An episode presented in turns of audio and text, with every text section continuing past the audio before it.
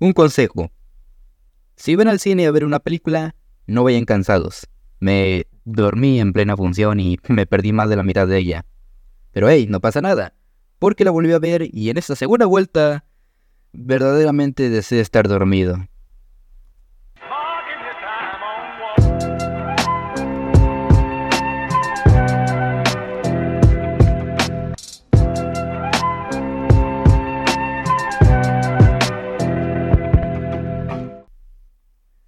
Hola gente, muy buenas, bienvenidos nuevamente al Club de la Soberbia y en esta ocasión tocará hablar de la última película del viejo DCU, Aquaman y el Reino Perdido.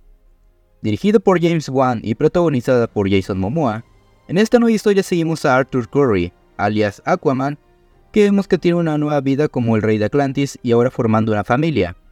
Sin embargo, llega el resurgimiento de un viejo enemigo, ya que Black Manta, en busca de vengarse de Aquaman, logra apoderarse de un viejo tridente que contiene un poder muy oscuro. Para evitar más destrucción, Aquaman deja de lado sus diferencias con su hermano Orm y decide formar una alianza antes que haya consecuencias devastadoras. Diez años después de la primera película, El Hombre de Acero, el viejo DCU acaba con esta nueva entrega. Para los que no sepan, después de muchas películas donde no había un rumbo muy claro con su universo, James Gunn toma la cabeza para poder liderar el nuevo universo de películas de DC. Y es que no tendremos ninguna película de este universo hasta el 2025 con Superman Legacy, que será dirigida y escrita por el mismo James Gunn. Hasta entonces, esta es la película que marca el fin de este viejo universo comenzado por Zack Snyder. Pero, ¿ustedes sabían que ya se estrenó? Supongo que no, ya que Warner dio por perdida esta película y pareciera que solo la sacó por compromiso, porque no vi ningún anuncio ni otro tipo de publicidad de la película, ni siquiera hubo una alfombra roja, solo se hizo un mini evento como si quisieran que pasara desapercibido. Con esto al parecer se convertiría en el octavo fracaso en taquilla de forma consecutiva del DCU. Esto quiere decir que desde Birds of Prey, una película del 2020, todas las siguientes películas de este universo no han logrado ser rentables en cuanto a la recaudación.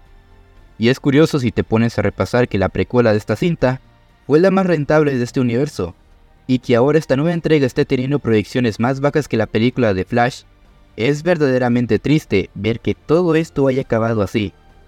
Que solo hayan visto la secuela de Aquaman como algo más dentro de la agenda de Warner.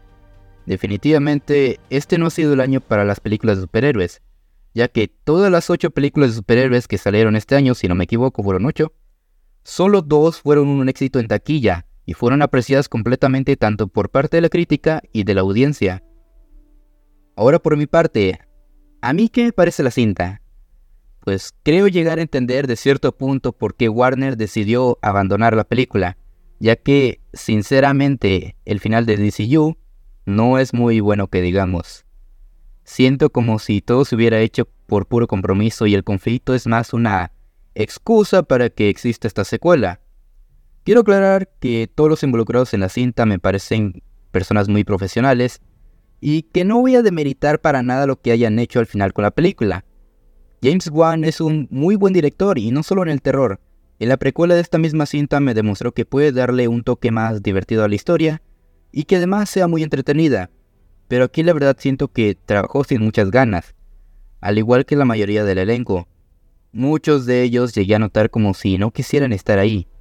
Entiendo que esta película comenzó a rodarse después de que se anunciara el cambio de dirección de DC, lo cual de cierto modo puede justificar que esté hecha sin ganas, pero eso no quita que siga siendo una mala película.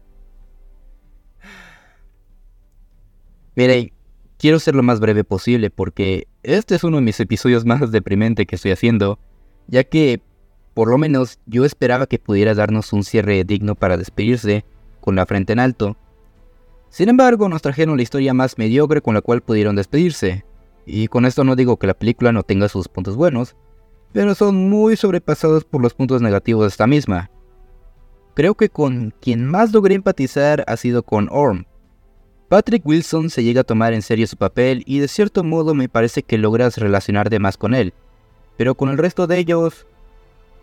O son un chiste mal contado o están ahí para llenar espacio. Les dije, la historia se siente como un pretexto para que exista su secuela. Y esto se puede ver más con el personaje de Black Manta. son personajes que en su entrega anterior me fascinaron, pero que ahora, a pesar de que tiene sus motivaciones muy claras, no llegas a conectar emocionalmente con él. Ni siquiera con Arthur.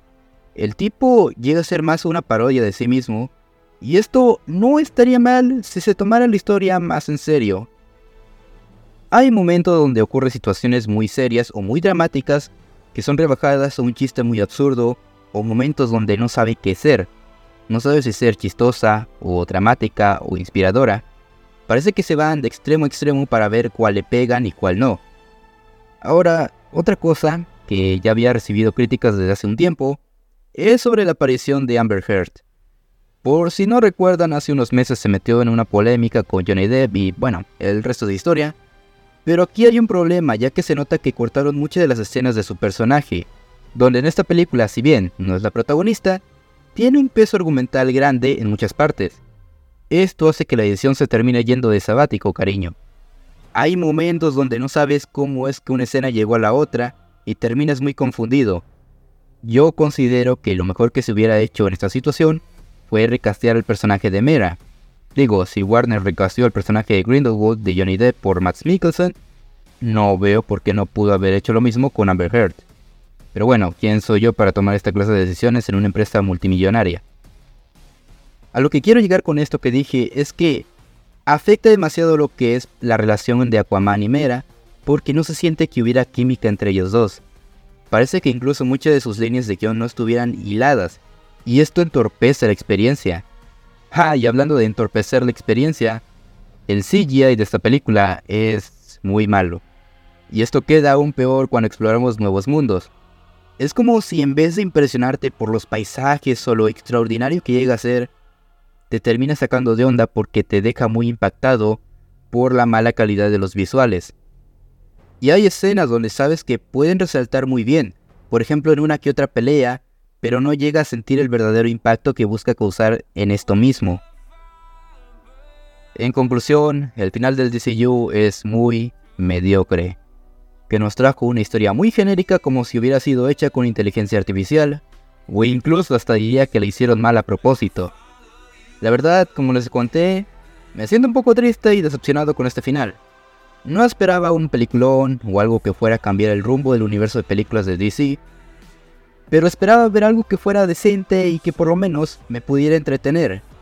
Tiene sus momentos y no la considero la peor película del DCU, pero para hablar de la secuela de una película que me gustó mucho y que además tenía detrás a gente muy buena en su trabajo, esta película solo pudo dar patadas de ahogado. Mi calificación para Aquaman y el Reino Perdido, mejor conocida aquí los médicos como El último clavo en el ataúd de DC, es un 4 3. Pero bueno, esa fue mi humilde y triste opinión sobre el final del DCU. Espero que James Gunn pueda arreglar el cagadero que se hizo en el pasado.